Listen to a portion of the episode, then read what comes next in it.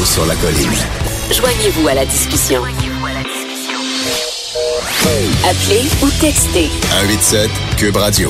1877 827 2346. Alors, nous sommes de retour à la hausse sur la colline et euh, nous entretenons maintenant avec euh, Jonathan Jarry, qui est biologiste euh, moléculaire et membre de l'Organisation pour la science et pour la société de l'Université McGill. bonjour, Monsieur Jarry.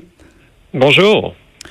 Donc, Monsieur Jarry, peut-être un peu d'abord nous présenter votre organisation et sa mission. Qu'est-ce que vous faites exactement? Qu'est-ce qu'on fait? On est, on est des communicateurs scientifiques euh, basés à l'Université McGill et notre mission, dans le fond, c'est de démêler le vrai du faux en matière de science pour le public.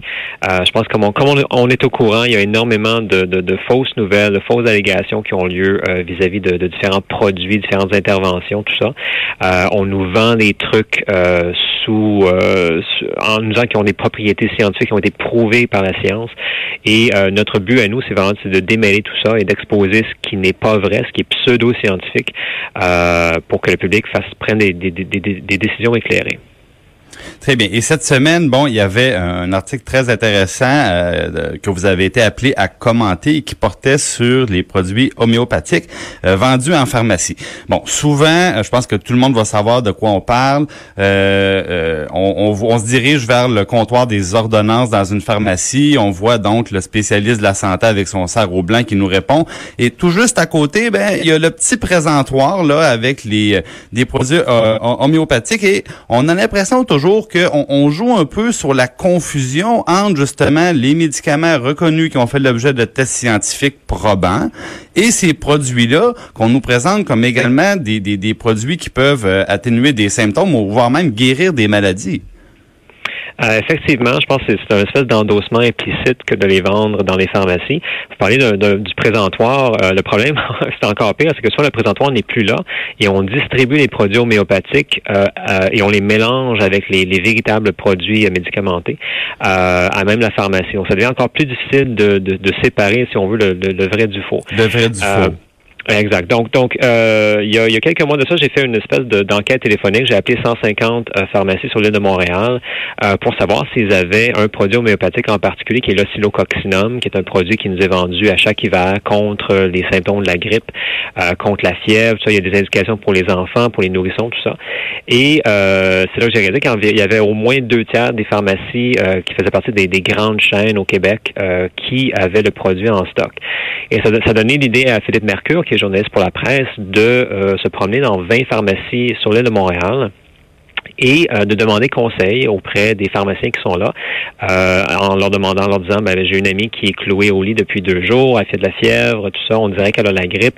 J'ai entendu parler de ce, ce produit-là que vous avez en stock. Est-ce que c'est un bon produit? Est-ce que je devrais lui l'acheter pour elle, oui ou non? Euh, et c'est quand même assez choquant de voir qu'environ le tiers des pharmaciens auxquels il a, parlé ont recommandé effectivement le produit. Et il y a un autre tiers des pharmaciens qui ont qui avaient une réponse assez ambiguë, où est-ce qu'on ben, il n'y a pas l'air d'avoir de, bonnes données là-dessus, mais ça fonctionne pour certaines personnes, vous pouvez l'essayer. Donc, c'est très délicat pour les pharmaciens parce que d'abord, évidemment, ils sont membres d'un ordre professionnel qui indique clairement qu'ils ne peuvent pas prescrire ces médicaments-là, mais en même temps, ils sont dans un commerce, évidemment, dont l'objectif est, de, faire de l'argent et ils, veulent pas nuire à l'aspect commercial de la chose. Donc, ils sont un peu pris. Puis là, évidemment, il y en a qui se sont fait surprendre carrément à dépasser la ligne. Effectivement, j'étais vraiment content de voir le président de l'Ordre des, pharmaciens du Québec euh, dire très clairement à la presse qu'il n'y a aucune donnée probante qui démontre l'efficacité de l'homéopathie pour aucune indication et que les pharmaciens qui vont recommander ces produits-là ben, se placent en position précaire d'un point de vue déontologique. Maintenant, des produits homéopathiques, faut, faut bien peut-être l'expliquer.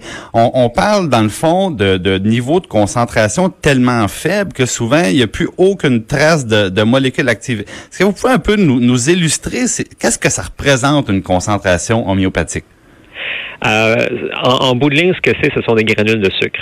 Euh, point final. Euh, ce qui est arrivé, c'est qu'il y, a à peu près 200 ans, il y a un, médecin euh, allemand qui a décidé de créer une nouvelle forme de médecine qui était plus douce. dans le temps, c'est vrai que la, médecine était quand même assez assez barbare. et donc, il a pris des, des, des, notions de, de, de magie sympathique où est-ce qu'il a, il a conçu cette idée-là que quelque chose qui va donner un symptôme à une personne qui est saine va aussi le guérir chez quelqu'un qui, qui, qui, est malade. Donc, si par exemple je vomis beaucoup, ben on va me donner une substance qui, chez quelqu'un qui, qui ne vomit pas, va le faire vomir. c'est un principe complètement loufoque. et, et ce qu'il décide de faire, c'est de diluer euh, ces substances-là et de manière énorme. Donc, on fait des dilutions en série. On prend, euh, dans le cas du, de l'oscillococcinum, par exemple, on va, prendre un, foie et un cœur de canard on va le digérer dans des jus euh, de, pancréas et on va prendre une goutte de ça dans 99 gouttes d'eau. Et on va mélanger le tout. On va prendre une goutte de cette dilution-là dans 99 autres gouttes d'eau et on poursuit le processus comme ça 200 fois de suite.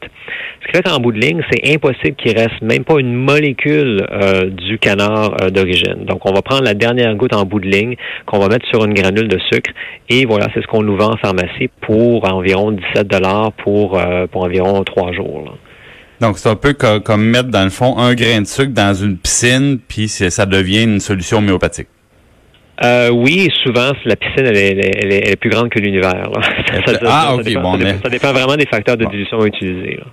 Maintenant, euh, M. Jarry, ce que je voyais, ce qui est assez spécial, c'est que j'ai, euh, avec, avec, notre équipe, on s'est informé un petit peu pour constater que euh, du côté de Santé Canada, on, on homologue 8500 produits homéopathiques. Donc, comment expliquer que Santé Canada homologue des produits qui ne sont pas reconnus par la science?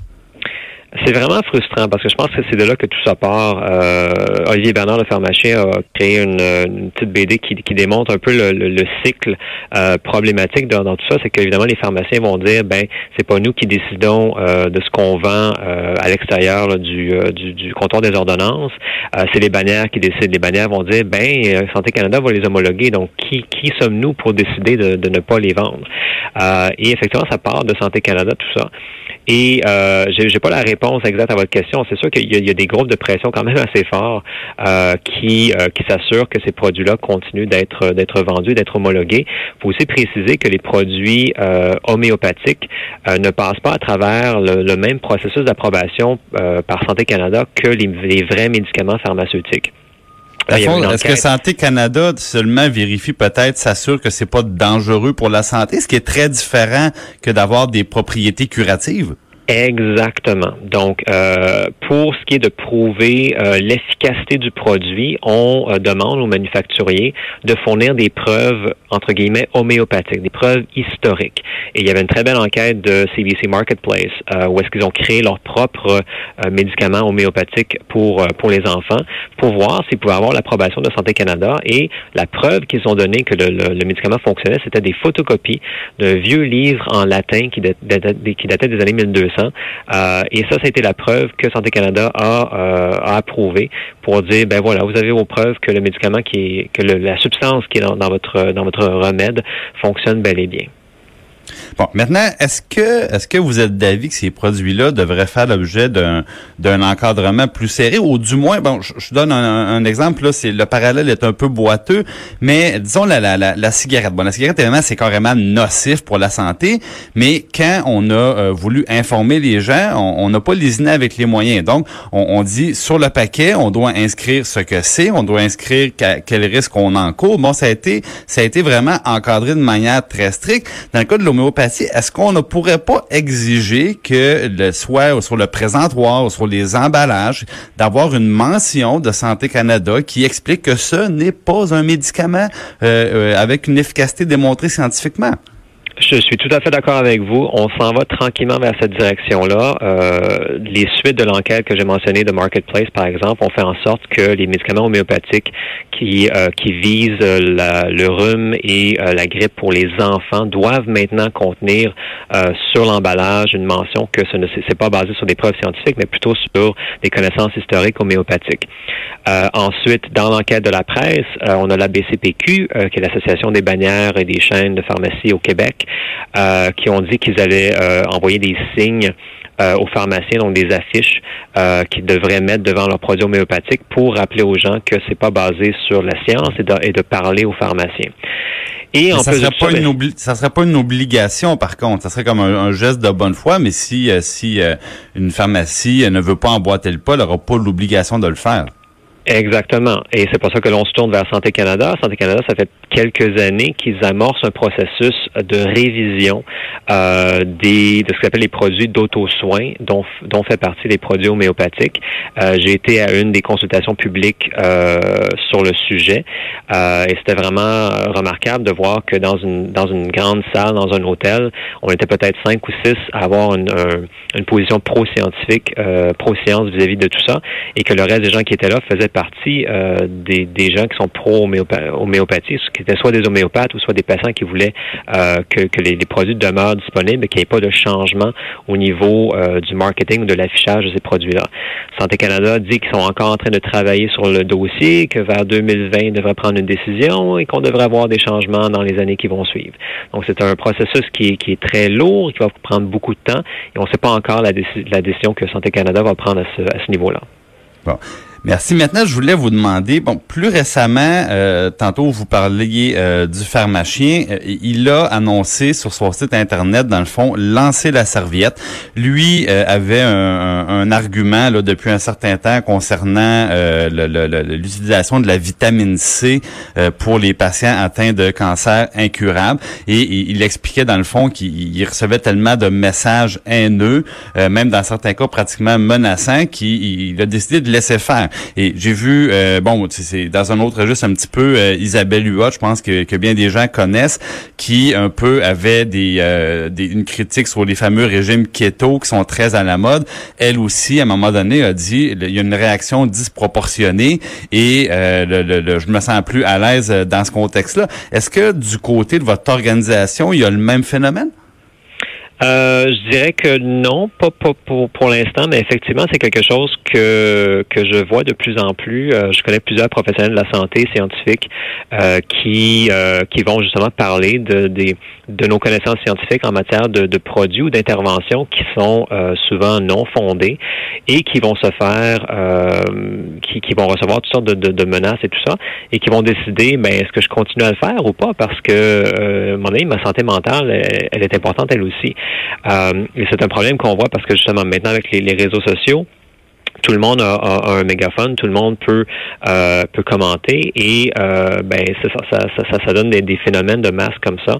Euh, et, et, le problème dans tout ça, c'est que c'est ben, le public dans le fond qui est perdant parce qu'on va perdre euh, des voix qui sont bien informées euh, et ce qui va régner, ben, ça va être les, les, les fausses affirmations. Là. Exactement. Maintenant, bon, on, on, est-ce que euh, c'est quoi les autres grands dossiers euh, au, au, niveau justement de, de, la communication scientifique? Euh, Si vous aviez, disons, un, deux ou trois dossiers prioritaires dans cette euh, un petit peu cette, cette, vulgarisation de la science qui amène les gens à mieux connaître ce qu'ils achètent, ce qu'ils consomment ou les choix qu'ils font. Euh, je pense par exemple ici à, à tout le mouvement anti-vaccin où on, on, se demande bon, est-ce que c'est dangereux ou pas se faire vacciner? Est-ce que ça fait partie des, grands dossiers que vous surveillez? Définitivement, euh, j'ai fait une vidéo récemment en anglais justement sur euh, les gens qui, hésitent à vacciner euh, leurs enfants, par exemple. On parle souvent de gens qui sont pro-vaccins versus ceux qui sont anti-vaccins, mais on oublie souvent qu'il y a un bon environ 15 des, des, Québécois qui, qui sont tout simplement hésitants et la question demeure qu'est-ce qu'on peut faire pour les convaincre, pour leur parler, qu'est-ce qui fonctionne, qu'est-ce qui fonctionne pas. un autre dossier qui est très important, c'est celui des cellules souches. Euh, et ça, ça va, ça va rejoindre des trucs qui, qui ne sont pas de la pseudo-science. C'est vraiment basé sur euh, la bonne recherche. Mais ce qu'on va faire, c'est qu'on va prendre quelque chose qui est vraiment euh, qui n'a pas encore bien été prouvé, bien été démontré, et on va accélérer le processus pour vendre un produit euh, aux patients et leur dire que ben ça fonctionne, c'est super, ça n'a aucun effet secondaire et tout et tout. Euh, j'étais justement à un des un de ces séminaires là d'une clinique, euh, en fait d'une chaîne de cliniques américaines euh, qui offre des, euh, des traitements de cellules souches euh, aux gens. Et c'était vraiment euh, aberrant d'entendre de, leur perspective là-dessus.